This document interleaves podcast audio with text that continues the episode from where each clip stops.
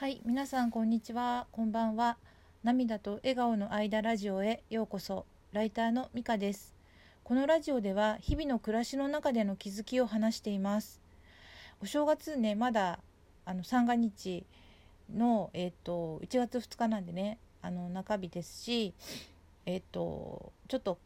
まだ自分語りをしようと思います。えっ、と今日は好きなお笑い芸人についてです。えっとね私お笑いが結構ね好きなんですよね。と言ってもなんか普通に見てるだけなんでマニア感っていうのはなかったんですけどあの全く見てないっていう人にね最近出会ってびっくりしたんですよねだからその人からするとなんかお笑いが詳しい人みたいな感じなんだなと思ってあと最近これもまた最近なんですけどなんか普通にしてるのにねなんか発想が面白いとか話が面白いって言われることがねなんかあってそうなのかなって自分ではな疑問なんですけどもしかするとなんか小さい時から見てたお笑いのエッセンスみたいなのが知らず知らずのうちに土台みたいな上にうっすらと膜作ってるのかなとも思ったりもします。であのお正月なんでね、まあ、しょうもないこと話そうかなと思ってるんですね。で本当に個人的な話なんであのー、ですけどあのお好きなねお笑い芸人さんについて語ろうと思うのでよかったらあの暇つぶしというか聞いてもらえたらいいなと思います。えっとランキングにするほどのね意図はないんでちょっと並列に思いつくままあげますね。まあ、ちょっと分かりやすくっていうかちょっと途中まで時系列で行ってみようかな。で、えー、と私時系列で言うと私の世代だとやっぱりどうしてもドリフとかひょうきん族がスタートですよね。であのまあちなみに私はドリフでは加藤茶さんひょうきん族ではビートたけしさんが好きでした。でドリフのね志村けんさんも面白いなと思ったんですけどちょっとやんちゃすぎてなんか不安になっちゃったこともあって加藤茶さんぐらいのポジションの方がなんか安心感があって見られたのかなと思います。えっとそしてもう少しの大きくなってからは何といってもね爆笑問題さんなんですよね。これはね高校生くらいから20代前半くらいかな大好きであの単独ライブとかあと爆笑問題さんのね事務所の「タイタンの」あの芸人さんが出られるねタイタンライブっていうのも何回も行きました。今はねもうないんですけど銀座のねソニービルっていうのがあってその最上階っていうか上の方にねソミドホールっていうのがあったんですね。そこで結構そのタイタンライブやっててあとなんか浅草のな雷ゴロゴロ会館とか そういうとこにも行っていました。あの、お二人とも好きなんですけどあのやっぱりちょっと好きなのは太田さん太田光さんの方ですね。あの天才的なボケがすごい好きです好きです。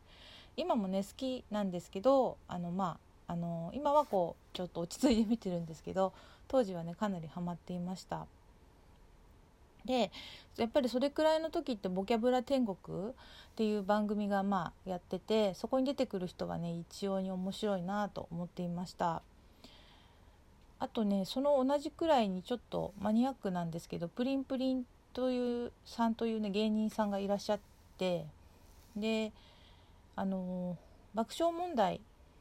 さんみたいにあの漫才とかのしゃべりっていうよりはちょっとね金ちゃん系っていうかな動きタイプの芸人さんだったんですよね。なんかそれに一回ハマったことがあってなぜなぜかって言ったら失礼だけど単独ライブに一回行ったんですよね。そしたらまあえっとその後ね何年か経ってあの私山登りが好きだったんで山登りのサークルに入ったらなんかそこになんかプリンプリンさんのマネージャーさんが偶然いて「私あの単独ライブ行ったんです」って言ったらあれ50人ぐらいしか集まらなかったからここでファンの人と会うなんて超レアとか言われました。うん、あとえー、っとちょっと早速もう時系列無視なんですけどあの単独ライブつながりでカウカウさんの単独ライブには家族に行ったことありますあのね当たり前体操が流行った時期下北沢のホールだったと思うんですけど行きましたあのカウカウさんねあのえっと、スギちゃんがねトータルテンボスさんのラジオに出た時スギちゃんもねカウカウさん好きって言っていましたよね。であの先日あのそのことっていうかそのえっとトータルテンボスさんのラジオに出たよっていうスギちゃんのあの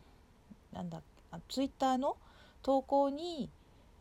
えっとリプリプで私もカウカウさん好きですみたいなのを書いてあのリプしてたんですよ。そしたらあのスギちゃんじゃなくてカウカウの多田さんに反応されていいねをされるっていうミラクルがあったんですね。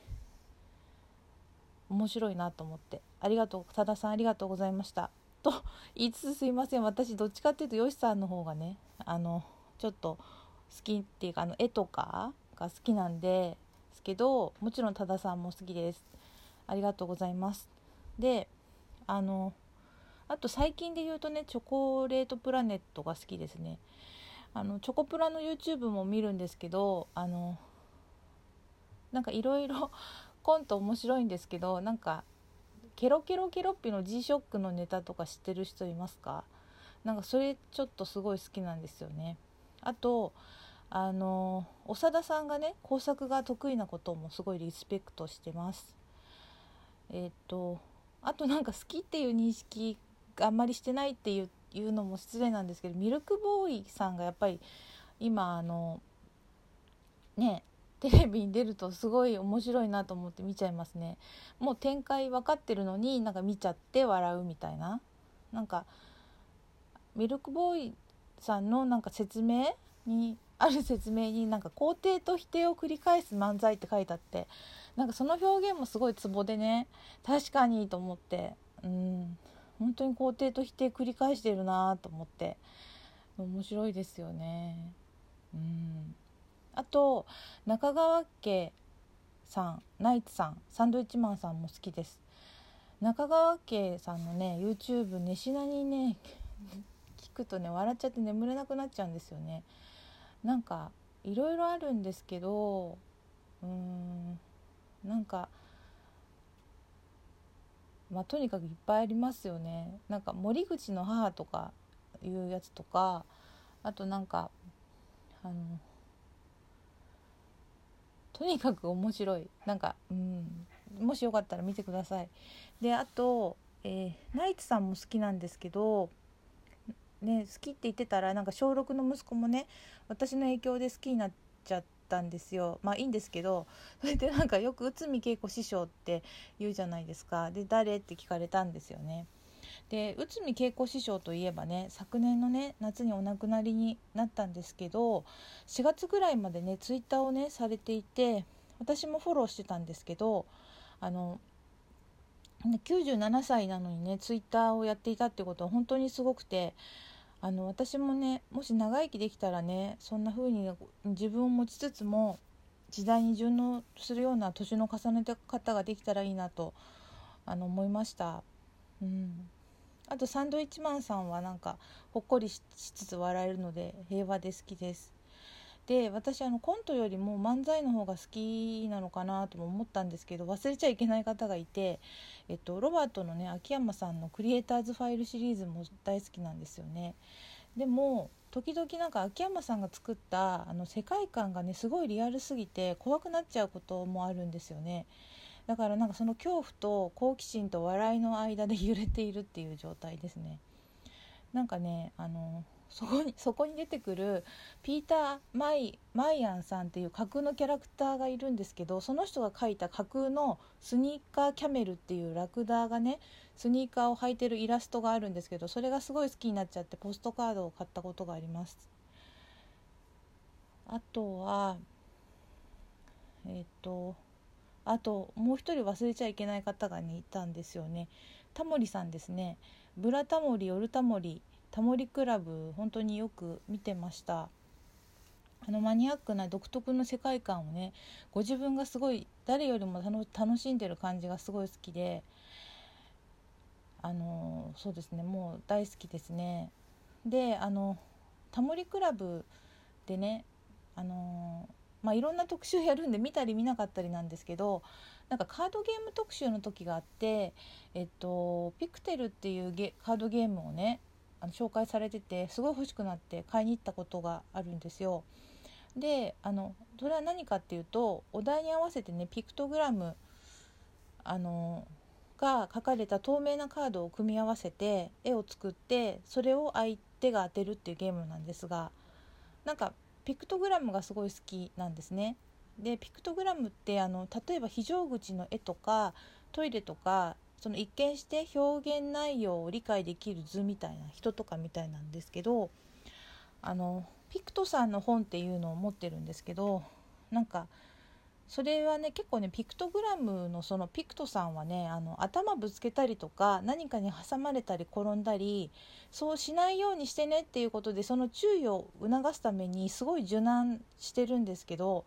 なんかそれを頭打ち系とか転倒系とかに分けてまとめてあるあったり世界のピクトさんが載ってたりする本があるんですよ。それもおすすめです。とね最後はちょっとお笑い芸人じゃなくてピクトグラムの話になってしまったんですがあの年末年始はねお笑いの方が結構テレビに出ますからね面白いですよね。これからもリスペクトしながら笑わせていただきたいと思います。ちょっと本当にあの結構なんか話しながらやっぱりマニアマニアなのかもしれないって自分のこと思いました。あのー、皆さんはどんなお笑い芸人さんが好きでしょうか。ということで今日はねあのこれで終わりにします。今日も最後まで聞いてくださってありがとうございました。ではまたさようなら。